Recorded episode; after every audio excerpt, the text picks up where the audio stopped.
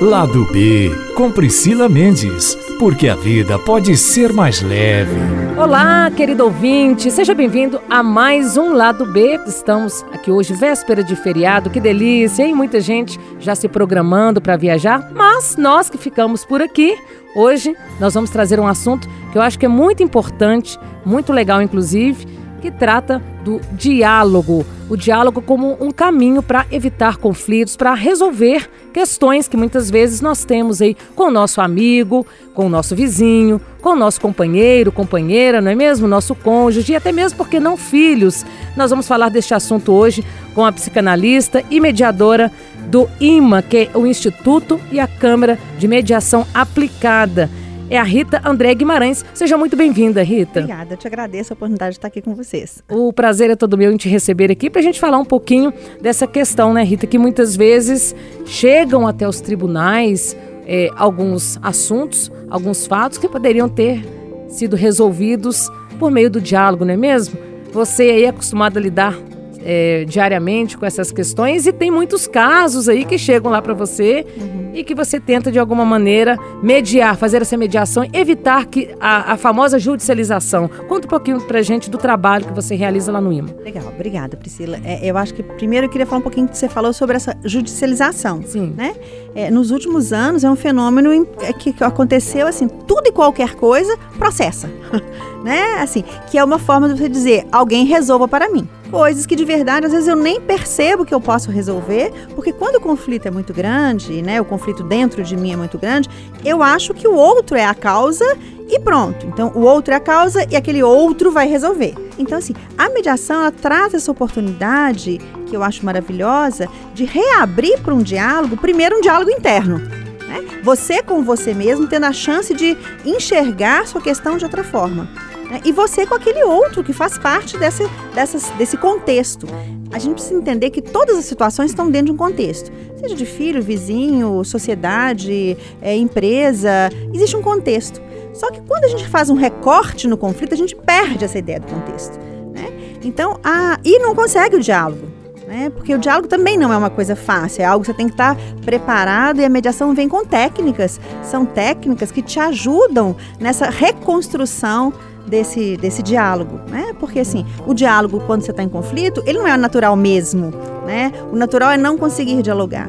Então a mediação vem retomar isso aí como possibilidade, abrindo espaço, como eu disse, com técnicas e ferramentas próprias que o mediador auxilia, né? E ajuda naquele processo para poder retomar o seu conflito de outra forma. E de que maneira esses casos chegam até o IMA, que, é, que é também a Câmara, né, que tem efeito, inclusive, Isso. judicial para uma, é, uma sentença. Isso, bacana demais, né? Assim, o IMA ele é um instituto formador de mediadores e ele é hoje também uma Câmara de mediação. Né? Então, como você falou, o que chega ali, aquilo que for construído pelos envolvidos como um acordo, aquele acordo tem força de sentença, né? Então, assim, pensa bem, vamos pensar na palavra sentença. Imagina você mesmo construindo a sua própria sentença. A sentença toma um outro rumo, né? Um outro sentido na palavra, né? É, mas tem a força da lei. Então, assim, é muito, é muito interessante, é muito importante. Os casos têm acontecido dos mais variados possíveis, né? Que seja é, aquele vizinho que faz aquele barulho depois do tal horário da noite e que você vai pedir para poder fazer desligar o barulho ou diminuir o barulho e que a depender da forma que você fala, depender do lugar que você dá a ele, o lugar que ele dá a você, aquilo que podia ser só um barulho vira é um, um tormento, né? É, e que a gente sabe que muitas questões, quando elas são demandadas, é, seja o que for, não necessariamente não é aquela questão exemplo, nós vamos falar aqui da questão do barulho. Nós atendemos um caso é, de um senhor que questionava muito o barulho que o vizinho fazia. É, e segundo ele, era um barulho estarrecedor, assim, não deixava ele dormir, fazia ele tomar remédio. Bom, e o caso estava indo para a justiça e alguém falou: olha, vocês podiam tentar mediação antes, quem sabe, né? E quando a gente foi trabalhando na mediação caso, nós fomos vendo os movimentos que foram acontecendo ao longo desse transtorno, até desse barulho virar um transtorno. É, o vizinho reclamou um dia, aí não foi delicado com a forma de reclamar, aí o outro aumentou o som, porque também não foi delicado com a forma de receber. Isso a gente chama de escalada do conflito. É assim, a gente vai fazendo a coisa de um jeito quando nos incomoda para cutucar o outro, que em vez da, do diálogo, a gente só vai aumentando o conflito final, para resumir, no final da história toda, né? Quando a gente foi ver, de verdade, o barulho era outra coisa. Era uma questão social, de um lugar social que o vizinho ocupava e que incomodava muito ao senhor ser vizinho dessa pessoa. Né? Então, muitas vezes, é ou, ou se não na maioria das vezes, né? Quando a gente tem uma questão com o outro, ela passa por incômodos pessoais. Né? É, às vezes, por exemplo, eu, vou, eu sou demitida de uma empresa e de, mais do que a demissão, a forma que eu fui demitida, às vezes é que fica me incomodando, mais do que a própria demissão. Né? Às vezes a causa de uma demissão não é explicada, é, às vezes a importância que você teve para aquela empresa não foi dita. Quantas vezes um assunto que vai para a justiça e fica lá anos, precisava só de um me desculpe. É verdade, você falou tudo, a questão do me desculpe. Uhum. E tem também uma outra questão, Rita, que eu imagino que seja muito comum também, e difícil para as pessoas reconhecerem que é a própria culpa dentro uhum. do problema, não é isso? Uhum. Muitas vezes a gente culpa somente o outro uhum. e a gente se vitimiza muito dentro da situação. Ele acabou com a minha vida, no caso, por exemplo, de um casamento que durou anos e de repente, por questões que foram se acumulando, pela falta do diálogo, inclusive, é, chega no, no patamar que já não se sustenta mais e a pessoa começa sempre a julgar o outro, apontar, apontar para o outro. Mas eu penso que nenhum relacionamento termina, chega ao fim sozinho. E aí é, é complicado, muitas vezes, a pessoa tomar consciência dessa autoria dela dentro desse contexto e muitas vezes se vitimizar demais ou majorar um problema, exagerar que o, que o outro fez, sem pelo menos fazer uma reflexão, uma autorreflexão. Poxa, o que é que eu fiz para que a situação chegasse é, dessa maneira, chegasse nesse fim? Então, Priscila, isso que você falou é importante demais, porque esse é um dos principais convites da mediação. Né? É isso que você falou da gente achar que o outro é o que é responsável, é o que a gente faz normalmente. Né? Em todos os sentidos, assim, é, é como se eu quase não, não entrasse na minha história e o outro fosse o responsável pela destruição da mesma. Né? Isso é uma coisa que acontece no conflito mesmo, é, achar que sempre o outro é responsável. E na mediação, como a questão não é de julgamento, e a questão não é de culpa, porque a gente também tem um raciocínio que a gente está acostumado, que é assim: se você está falando a verdade, eu estou falando mentira. Né? Se você está certo, eu estou errado. Né? Se você ganha a causa, eu perco. Então, o nosso raciocínio comum, né, social, é um raciocínio binário. Ou você ou eu. Ganho eu, perde você. Né? É, se eu sou certo, se eu sou culpado, então você é inocente. Então, a vítima é gosta. Né? Na mediação não existe isso. Porque na mediação não tem certo e errado, culpado, inocente, quem ganhou e quem perdeu. A mediação é uma construção de uma outra realidade a partir da, das realidades. Então, assim, se você me conta o caso do jeito que você entendeu esse caso, é verdade. Se o outro conta o caso do jeito que ele entendeu e viveu esse caso, é verdade.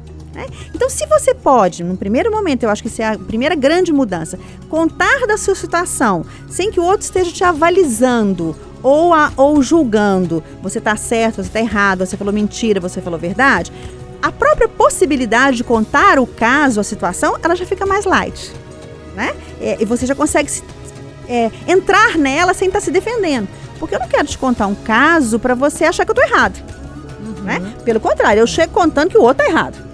Se na mediação esse erro não é o que importa, porque não é o acerto que importa, nem o erro, porque nem é prova, não vale prova, é, haver todas as verdades são realidades. Né? Então isso vai dando um outro lugar para que esse conflito possa estar tá aparecendo, tanto para um quanto para outro. E você saber que você está numa história onde você não tem que ganhar nem perder, onde os dois ganham, os dois perdem, né? Porque se não é um ou outro, a ideia de colaboração também ela vai, ela vai mudando, ela vai entrando na questão, né? E é quando a gente fala da colaboração, a vitimice não combina muito com a colaboração.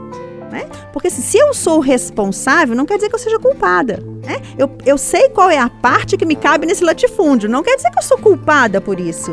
Então, se eu tirar esse conceito da culpa de mim, eu também posso tirar essa ideia da culpa do outro né? Então, assim, é, nessa hora que eu acho que é muito bonita essa ideia de que você pode estabelecer uma outra relação com você mesmo, em relação à sua própria ideia de que não é culpado, é uma construção que você fez, aconteceu, é o contexto, e vice-versa com o outro, e, consequentemente, na próprio conflito do que aconteceu e mais do que está para vir. Que é uma outra coisa muito diferente da mediação. O que, que a gente está acostumado até então? Chega um caso pra gente, né, na, vida, na vida normal, seja no judiciário, onde seja. Aconteceu. Ah, você vai fazer um recorte, fazer uma leitura daquele caso e vai fechar aquele caso ali mesmo. Então, você vai ser punido porque fez aquilo, você vai ser liberado porque fez aquilo. Parou. A mediação trabalha com os olhos para o futuro.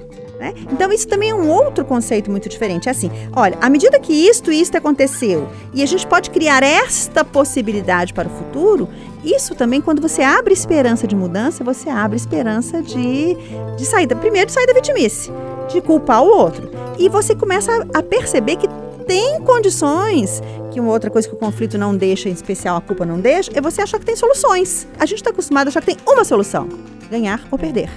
Né? 880. 880. Exatamente. Se não é ganhar ou perder, tem ganhos, perdas, construções. Então isso também vai te ajudando a sair dessa coisa que emburrece, que o conflito emburrece. O conflito nos emburrece, porque ele nos fecha naquele lugar de enxergar a coisa, questão só de um jeito. Né? Seja qualquer questão, uma questão afetiva, uma questão de trabalho, uma questão de amizade, uma questão de vizinhança, né? uma questão de. Essa ideia mesmo de ser injustiçado. Uhum. É, ou de ser. E, e, assim, e esse próprio conceito da justiça também é muito diferente na mediação. Né? A gente está acostumado de ter justiça é uma ideia de punição. Vingança. Né? Não é? é? Vamos punir, uhum. vamos vingar. Né? Na mediação não se trabalha com isso. Né? Assim, é, a ideia da mediação é toda no sentido do restauro que a gente restaura isso que um dia aconteceu? O que, que dá para do que sobrou, né? É muito bonito isso porque assim a psicanálise ela trabalha com os restos, né? E a mediação trabalha com os restos nesse sentido também, Como né? Se fosse um vaso quebrado ali, isso. você vai tentando colar isso, os Isso, mesmo que que forme seja um outro ou um outro produto que não seja um vaso, seja uma xícara, Sim. não tem importância, né? Mas assim, o importante é assim, do que que é possível preservar? O que que dá? Porque se a gente pensar assim, né, Priscila, assim, quantas relações são destruídas, destruídas, e a palavra é essa, de geração em geração, né? Que no final você não sabe nem qual foi o motivo da briga. Quantas empresas estão aí dissolvidas? Quantos, né, quantos testamentos? Quantos, quantas histórias de família? É, que a gente mesmo atendeu um caso um dia que uma avó não conhecia a neta. Porque o pai briga com o filho, que brigou com a avó, que brigou com o tataravô, e no final aquela família A que brigou com a família B não sabe, o bisneto está envolvido na briga sem saber o que, que foi a causa. Ou por talvez comprar uma, uma história, uma ideia da maneira como isso, foi apresentado. Isso, é, exato, perfeito. Uma única ah, verdade, perfeito, um lado, né? Perfeito, né? quando eu falei sem saber, é nesse sentido é. mesmo, né? Porque assim, a gente vai escutando uma versão só uhum. e vai, no final da conta, toma raiva daquilo, toma para si algo que nem é seu, e isso vale para suas relações empresariais, isso vale para suas relações afetivas, porque tem uma outra coisa, é a gente tem a mania de pôr um ponto fixo. Além do olhar fixo, a verdade é única. Então, se a verdade é única, eu vou brigar e assim nós acostumamos para que a minha verdade prevaleça. Na mediação não tem uma verdade que prevaleça, são verdades. Então, quando você começa a ver que você está brigando com coisa alguma, porque essa não é a finalidade lá, né? Assim, e claro que quando todos que chegam lá chegam para poder quase que comprovar que o outro está errado. Só que é tão bonito a gente ver como que isso vai mudando é, ao longo do processo. Uma mediação pode demorar duas sessões, cinco sessões, três sessões, isso vai depender de cada caso. Né? Particularmente, eu nunca fiz uma mais de 12 sessões até então. Eu fico pensando assim, 12 sessões é muito pouco para um caso, por exemplo, que estava nove anos na justiça. Né? Nove anos. E ainda tem essa ideia, assim, o próprio conceito de tempo é muito diferente né? Porque assim, como que você vai discutir, vai trabalhar na mediação? É aquilo que é da ordem da essência e não do objeto, né? É, porque não é o objeto em si. Quantas vezes você está lá numa numa separação que você tem um patrimônio e que aquela aquele prato quebrado, aquele você não divide. Né? É. E o povo tá brigando pelo prato quebrado e não divide. De verdade, a gente sabe que não é um prato quebrado, é algo que quebrou e o prato simboliza. E isso é claro que a justiça não tem que tomar ciência disso, porque essa não é o objeto de trabalho, mas é o objeto de trabalho da mediação. Né? É, então eu acho que é que assim que de verdade é uma outra forma muito diferente de enxergar o sujeito, né? De enxergar o outro, de, consequentemente enxergar suas relações e seus conflitos. E eu fico me perguntando às vezes, a gente é acostumado, talvez, de falar alguma coisa, aí gera um conflito, aí briga, uma palavra mal proferida, num momento que não deveria ter sido dita, enfim. a gente muitas vezes pode evitar esses, esses conflitos pequenos que vão ganhando proporção cada vez maior, né? E chegam aí nessa questão até mesmo de uma dissolução de um relacionamento. E aí eu falo relacionamento como um todo, né? Uhum, entre filhos, uhum. entre amigos, né? A esposa com o seu marido, enfim. E quando a gente vai se dar conta do problema, por que, que eu estava brigando? Dá até vergonha, não dá? Às vezes é uma coisa tão simples. E aí quando você olha, gente, eu não acredito que eu briguei por causa daquilo. Uhum, uhum. Uma coisa tão simples, boba. Uhum, uhum. E aí, só que aquela questão, já teve a implicância 1, um, depois veio a implicância número 2, a coisa foi se acumulando. E aí, quando chega uma coisa, por mais simples é, que seja, copo já está transbordando. Isso, a tal da gota d'água, É, né? a tal da gota d'água, uma É, gotinha que seja, é. já faz o copo transbordar e você fala, chega, É. Uhum. não dá mais.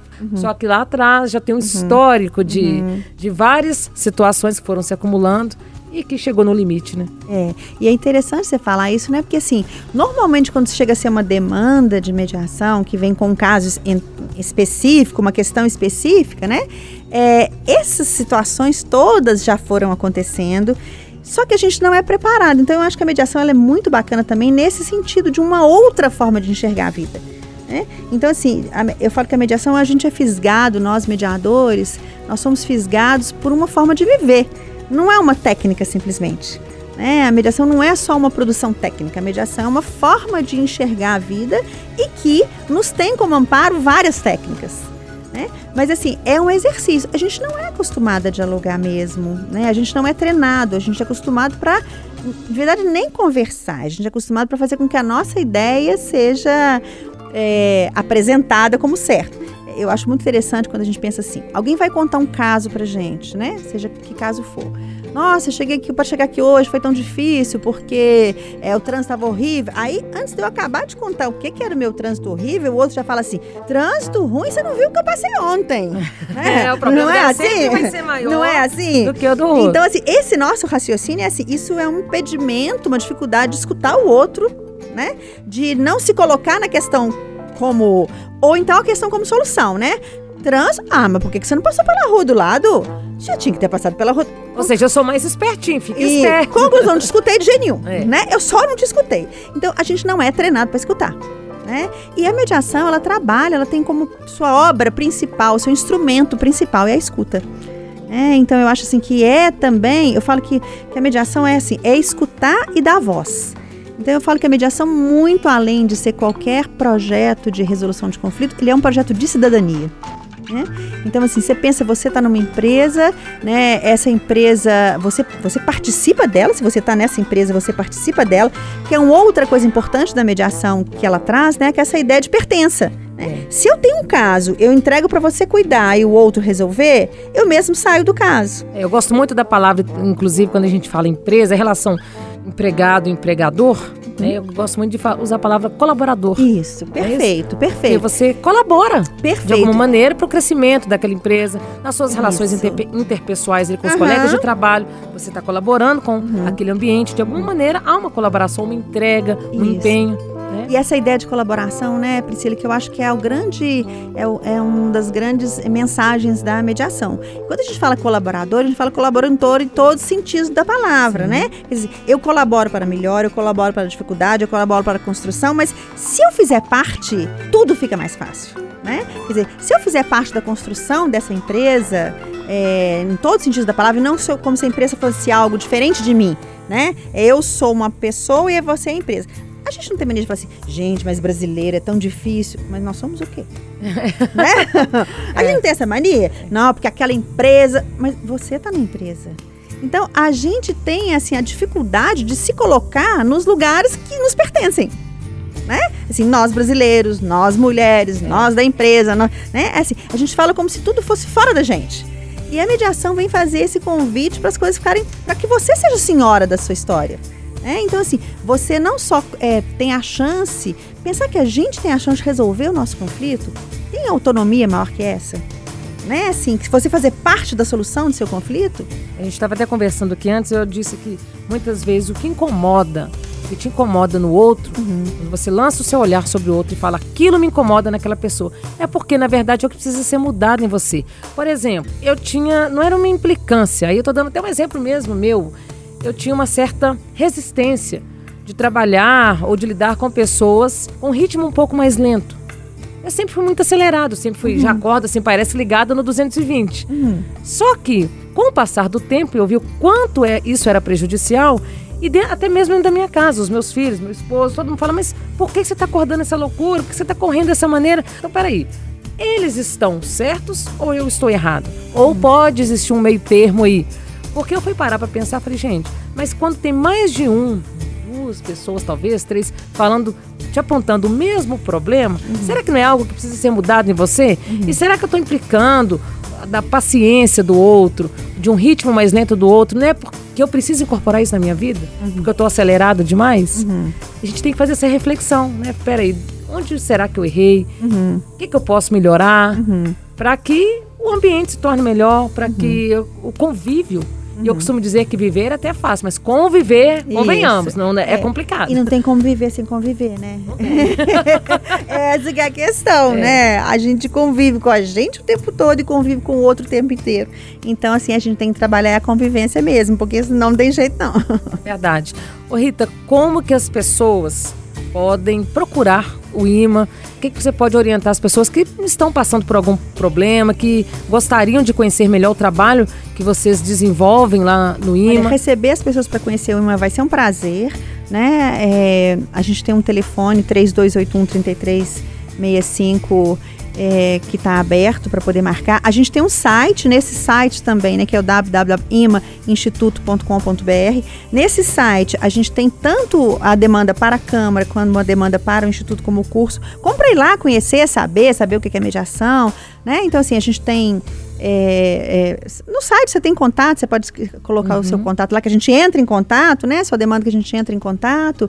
É, modéstia à parte, o IMA é, bem- é um lugar bem, bem gostoso, né? Assim, que a gente entende que aquele que vive o conflito, ele tem que ser em primeira mão, antes de qualquer coisa, respeitado como alguém que está com uma dificuldade. Né? Então, assim, a gente tentou fazer um lugar que seja um espaço nada árido, pelo contrário, um espaço que receba o sujeito como sujeito da sua história, né? Assim, a gente está ali perto, em frente ao Colégio Pio XII, num espaço bem legal. Então, assim, vai ser um prazer receber as pessoas lá. E, assim, e o contato é o telefone e o site. A gente tem Instagram também, Facebook, assim, acho, acho que o Instagram é Instituto. É, eu não sou muito boa, assim, Não, assim. mas é- as pessoas também podem pesquisar. Gente, o famoso Google aí. Isso, perfeito, Priscila, maravilhoso, né? Achar IMA Instituto no Google vai ser fácil. Vai ser fácil. Ô, Rita, foi um prazer te Prazer receber. foi Adorei o bate-papo. Acho Eu que que te agradeço. agregou bastante as pessoas aí que estão nos ouvindo agora, que por acaso tem uma pedrinha no sapato ali que está incomodando, que tem vontade de resolver, de repente não consegue pedir desculpa pro vizinho ao lado, chega lá pessoalmente, bater na porta, me desculpe pelo meu erro, por aquilo que eu te disse, mas que de que alguma que é a maneira busca essa vizinho? ajuda. O que, que é a desculpa do vizinho? O que que é Né? desculpa? Às vezes ele quer, ele quer É. em primeira mão a desculpa do vizinho. desculpa do E a vizinho. demanda dele também é legítima. Mas que às vezes Né? está entalado na garganta, a pessoa não consegue falar, não consegue se expressar. É o caminho, né? A gente deixa aqui então para vocês aí que estão nos escutando essa dica. Vale a pena, né, gente? Porque vamos combinar, viver já não tá fácil e por qualquer coisinha hoje a gente ficar procurando rixa, não vale a pena, E né? agora, não, mais que nunca, né, Priscila? A gente está precisando. demais. A gente está precisando realmente de reaprender essa convivência. Verdade. O que eu Né? percebo muito, antes da gente finalizar aqui, o que eu percebo muito, tá ganhando cada vez mais espaço na nossa sociedade, dentro da nossa casa, inclusive, é a tal da intolerância. Sim. A falta de empatia. A tal da. A gente está falando o tempo todo de diversidade, né? Sim. E cada dia está mais polarizado, com menos respeito à diferença. Verdade. né? gente. Então acho que a gente precisa. A mediação ela tem esse recurso também, né? Ela, ela é um convite a essa nova forma de. é, vamos lá, tem outro jeito? Vamos. Confia que tem outra forma. Vale a pena tentar. Ah, eu tenho certeza. Então, gente, o lado B vai ficando por aqui. A minha gratidão a todos vocês que nos acompanharam nesta quinta-feira. Um beijo e até o nosso próximo episódio. Até lá. Itacast. Aqui o papo continua.